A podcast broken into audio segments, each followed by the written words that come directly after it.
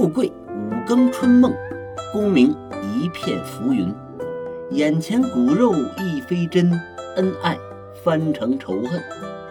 莫把金家套尽，休将玉锁缠身。清心寡欲脱凡尘，快乐风光本分。大家好，我是老狐狸。今天咱们接着聊四百年前的防骗指南《骗经》里的第六章“牙行骗”。啥是牙行啊？说白了就是经济、中介、对缝的、托，哎，一手托两家，介绍生意、联系买卖，从中抽取佣金、挣中介费的。历史上也被称为牙快、牙子、引领百姓、行老。其实说的都是这类人或者是机构。牙行可是个古老的职业，周朝时候就有。那时候啊，主要是促成牛啊、马呀、骡子呀这些大牲口买卖的人，当时被称为大长。这“长”字儿呢，左边是一个马字旁，右边是个而且，且战且退那个且。乍一看，我还以为是狙击手的狙呢。仔细一想，不对，狙是犬毛旁，这长字是马字旁，看这字形就跟马有关。这大长可了不得，以前呢商业不发达，卖马买牛都得靠他们，帮卖家卖出高价，他提成；帮买家压低价格，他提成。干得好的，一年的获利呀。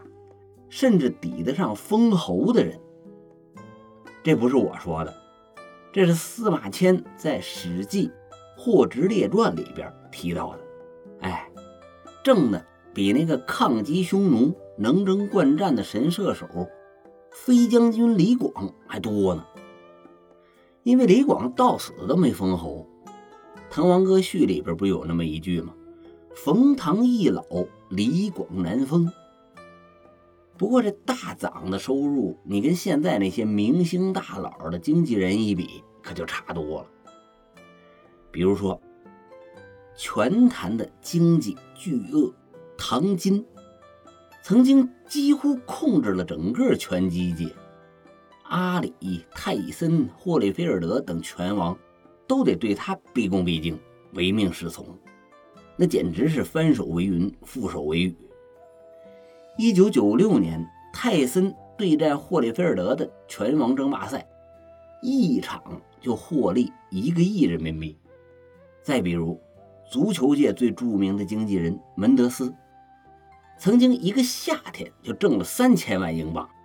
你一英镑合人民币八块五，三千万英镑就相当于二点五亿人民币。你再比如国内。男影星王什么强的经纪人，不但挣着男影星的钱，占着男影星的股份，还睡着男影星的老婆。不过最后玩砸了，被送进了监狱。不提也罢。我这说着说着就容易跑偏。咱们再接着说牙行啊，这个行业啊，是市场经济的产物，自然而然就形成了。有时候你做买卖就是需要这些路子野。消息灵通的人，或者是懂行门清的行家里手。古语有云：“买货无涯，称轻物假；卖货无涯，引伪价盲。”翻译过来就是说，买东西不借助牙行，他就给你缺斤短两，甚至啊会买到假货；卖货的不借助牙行。就有可能收到假钱，或者是好东西卖不出高价。你换到现在，买房子、卖房子需要房产中介，找男友、找女友需要婚姻中介，有钱没地方投资的，有项目没钱的，需要投资中介、金融中介。哎，明星艺人换演艺公司，球星换球队啥的，都需要经纪人从中撮合。你土豪想找嫩模，嫩模想找干爹，这就不能说了啊。你看牙行这个行业能够延续至今，它是市场需求。当初明太祖朱元璋想把它给禁了，硬生生的就是禁不了。后来就还是推行官办，统一发证收税。而且你想当中介、当牙行，还得有一定的家产。你比如说吧，福建的卖家把货拉到南京，找个牙行代卖。牙行熟悉当地市场啊，他就联系买家，把货给你卖掉，从中提成。这牙行如果没一点固定资产，他就有可能卖完货携款潜逃了。所以就要求他们有一定的家产，你跑了和尚跑不了庙。拿到官方执照的，这就叫官牙。还有些人呐，游手好闲。就靠充当牙行混碗饭吃，他拿不到官方执照，只能偷着经营，这就是私牙。这私牙里边可有些流氓、骗子、坏蛋，骗完卖家骗买家，无恶不作。脑瓜顶上长疮，脚后跟流脓，都坏透气儿了。要不怎么流传这么一句俗语呢？叫做“车船垫脚牙，无罪也该杀”。这里边就提到有些汉贼、水贼、黑店和牙行，净干些伤天害理的事儿，该杀。虽然说的有些武断，有些严重，但是充分说明老百姓对这些缺乏职业操守、道德败坏的牙行人士的愤恨。尤其是有一种人牙子，专门拐卖妇女儿童，就这种货色，人人得而诛之。千刀万剐都不足以平民愤。好了，交代了一下牙行的定义，然后咱们来看《片经》里举的两个牙行骗的事例。第一个，无良牙子骗人，却用女儿抵债。话说，有个福建的富商，名叫施守训，跟金眼彪施恩、水师提督施琅。《水浒传》作者施乃安同姓，为了好记呢，咱们就管他叫老施。老施家有个造纸的大作坊，有的是钱。有一天，老施带了上千篓价值几百两白银的纸，运到苏州贩卖。他也是第一次来苏州，上了岸，随便就找了家店住下了。这店主叫翁三儿，是个牙行老手。消息灵通，脑瓜好使，曾经挣了好多钱。但后来呢，不学好，吃喝嫖赌抽，五毒俱全，家产很快都败光了。正为欠了别人不少债发愁呢，一见老师初来乍到，人生地不熟的，就眼珠一转，跟老师说：“您老是第一次到苏州吧？”我给您介绍几个好玩的地方，您好好转转。您这货呀，包在我身上，妥妥的都给您高价卖出去。老师为人忠厚，就信了他了，把货交给翁三儿全权处理。这翁三儿呢，确实是有两下子，很快就把纸给卖出去了。但是他欠了一屁股债，债主追得紧。他就把卖纸的钱还了一部分债，所剩无几，索性一点都不给老师，推说是买家手头紧，还没付款呢。老师一来是有钱，也不忙着催账；二来是贪玩。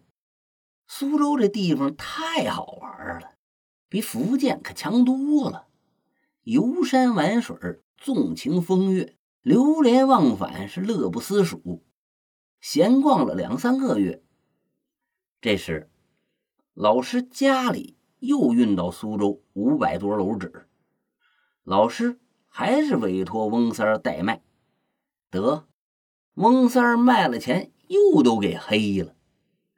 等到老师玩够了，想回家，朝翁三催款时，翁三是推三阻四，顾左右而言他。最后老师急了，要告到官府去。翁三这才承认，货卖是卖了，但是钱都抵了自己的旧账了。气得老师一口老血喷了温三儿一脸，怒火中烧，抓住翁三儿就打，一拳打了个乌眼青，又一拳打了个倒栽葱。翁三儿理亏，也无话可说，情着挨揍。幸好有个同乡刘光前从中调解，让翁三儿写下了欠银八百两的字据，老师这才罢手。老师在翁家坐等了一个月，一看呐，完了，这翁三儿啊，家徒四壁，除了债主，根本没啥人登门。你别说八百两了，就是八十两也还不出来。不过老师看到翁三儿有个女儿叫大莲，长得是花容月貌，有这么首歌，就是唱那个大莲的，我给您学学啊。桃叶儿尖上尖，柳叶儿就遮满了天。在几位那个名呀公，细听我来言呐。此事哎，出在了苏州城啊。苏州城阳里有一个翁老三，提起了翁老三，两口子没有钱。一辈子无有儿，生下个女儿婵娟呐。小妞哎，年长一十五岁，起了个乳名儿，荷花丸子叫大莲，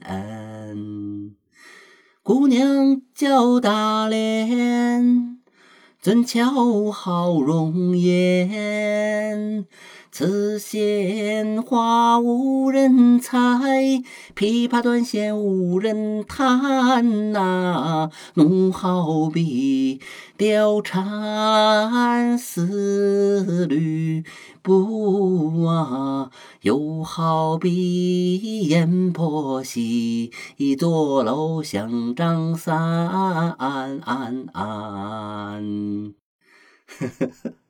这是改的《探清水河》，编不下去了啊！反正就是这意思。老师人老心不老，见大连豆蔻初开，如花似玉，不免春心荡漾。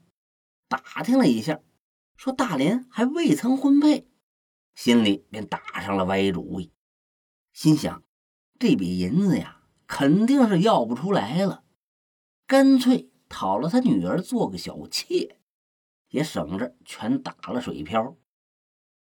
他就把上次劝架那个刘光前找过来，托他保媒，要求纳大连为妾，也不用去福建，就在本地再安一个家。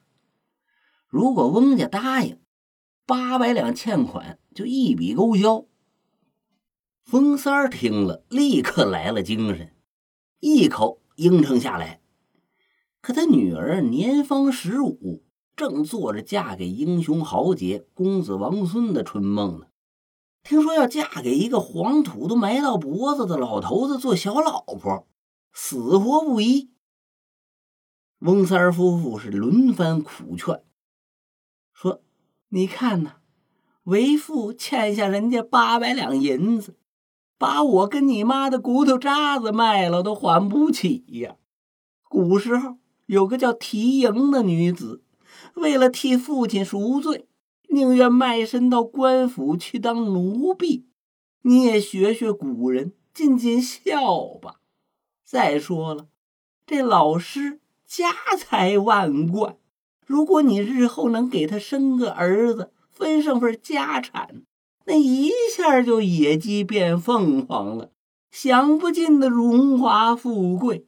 总比咱们一家子在这坐吃山空、走投无路强吧？你要是不答应啊，我跟你妈就只能一根绳吊死在这大梁上了。一哭二闹三上吊，没办法，大连只能答应下来。这时候啊，老师已经是六十多岁了，孙子孙女跟大连差不多大，也是为老不尊。你说你把大连娶给孙子当妻做妾，也是个说道。他非得一树梨花压海棠，老爷爷再次当新郎。你说这叫啥事儿？结婚四年以后，有一回老师回到家乡，一病不起。嗝屁朝凉了，这边翁三儿更不是东西，不等扶丧期满，便又把女儿嫁给了南京溧水县一个叫梁恩赐的地主为妾，又收取了二百两彩礼。老师的儿子师钦，钦差的钦，知道了翁三儿的所作所为，气儿不打一处来。心想：我老爹虽然是老夫娶少妻，有点不对，但毕竟花了八百两银子的彩礼，这些年也没少往你家置办东西。如今尸骨未寒，你又把女儿嫁给别人，着实可恶。我们施家非得讨个说法。于是，一纸状子递到了巡街蔡御史处。但翁三儿自从有了老师这么一个大富商做女婿，连抠索带偷摸已是重振家风，今非昔比了。手里有了千余两的银钱，见师亲告他，毫无惧色，托人送礼，官司一拖就将近两年，各级衙门都收了礼，胡判乱判。后来，师亲。毕竟是家底儿厚，人脉广，一纸状书递到了中央刑部，终于得到了比较公道的判决。翁三儿用女儿抵了八百两银子的债，这身价几乎跟古代的美女绿珠相当了。不过这是老师愿意，咱们也就不提了。但如今丈夫死了，大连没穿几天丧服，就又改嫁给梁恩赐。这就是翁家的不对了。翁三儿只重钱财，把女儿当成货物，不合道德，不符法律。审判结果是，重则翁三儿三十大板，屁股都给打开花了。他幸好不叫翁九，那要是按名挨揍，得打九十大板，非打成人渣不可。翁三。收梁恩赐的彩礼二百两，外加老师给大连置办衣服首饰，折价五十两，总共二百五十两，由翁三赔给施家。由此，这场旷日持久的官司才算了结。翁三儿连打官司，再加上赔款，家产花的是一干二净，又恢复了赤贫状态。大连因为被翁三儿卖来卖去，早就心凉了，也不再愚忠愚孝，毅然决然的和翁三儿断绝了来往。哎，这就叫君不正臣投外国，父不正子奔他乡。谁也别想着自己丧尽天良，坏事做绝，却搞道德绑架，要求子女一如既往的尽孝。这个道德败坏的伢子翁三儿。最后落了个贫困潦倒、晚景凄凉，也算是恶有恶报了。牙行骗的第二个故事跟上面讲完的这个故事啊大同小异，咱就不讲了。说说现代也有这种无良中介，比如我知道的，有假冒做跨国大生意的中介，找到加工厂商。谎说国外大公司要大批量采购货物，让他做代理来找货源。加工厂商一看，呵，这可是财神爷，争先恐后的给他送礼送钱。有时候他打给加工商点定金，然后骗走大量货物，根本不往国外运，直接低价甩卖，骗钱走人。或者是拿这些货物又去忽悠比较讲诚信的外国厂商，说我这有加工好的半成品，你给我打款，我马上装船送货。人家打了钱，他也不发货，两头骗。其中有一种比较小儿科了，但是挺逗，他骗国内厂家。这么大一单生意，你得做一个国外能搜到的网站，对方才能认可。你说好，那我自己做吧。他说不行，你不懂规矩。我推荐你一家网站设计单位，本来五千块钱就能搞定的网站设计，他要你十万。生产厂家为了天价大单，也就不在乎这毛毛雨了，花十万就花十万吧。设计完了。结完账，你再找他签订货合同，影儿都找不着了。原来就是网站找的托，为了骗你这高额设计费。你告网站没用，有合同，一个愿打，一个愿挨。商业上的牙行骗局不胜枚举，咱们再看看别的行业，也都活跃着一些中介对缝掮。客托，你比如说吧，有替医院拉患者以牟利的医托，在官场替买官者和卖官者牵线搭桥的官托，在官场和商界纵横捭阖助长以权谋私不正之风的贿托，贿赂的贿。现在京城里边尤其活跃着这些权力掮客，有的。确实和某领导是亲戚或者同乡，有的是能出入权力机关的司机、厨师或者其他服务人员，有的则纯是装，一看那范儿，你以为他就是哪个部委的大领导呢？每天吃吃喝喝，一张嘴就是上百亿的大项目，低于十个亿的谈着都先丢份儿。动不动掏出一张某封疆大吏的名片，张口闭口能把省部级干部叫出来喝酒。有些商人或者是想升官了，就动心了，给他送礼送钱，求他办事等收了钱，根本办不成事你找他，他一百个理由跟你对付，你还不敢惹他。正所谓酿蜜酿不甜，做醋做的酸。你怕他给你使点坏，挨整，最后只能是不了了之。嗯，另外啊，在执法领域也有这种中间人，号称在公检法有靠山、有势力、有影响力，专替违法犯罪当事人说情，而开脱或减轻罪责。说白了。就是捞人的，哎，法托。说到法托啊，我想起来冯梦龙在《智能》这本书里边记述了一个精彩故事，挺有意思。等下一期我给您好好讲讲。好了，今天咱们先聊到这儿。还是那句苦口婆心的话，为了避免亲朋好友上当受骗，请您点击右上角把我的节目。分享到朋友圈或者是亲友群，让我帮您潜移默化给他们讲科学、讲历史，剖析骗局，预防欺诈。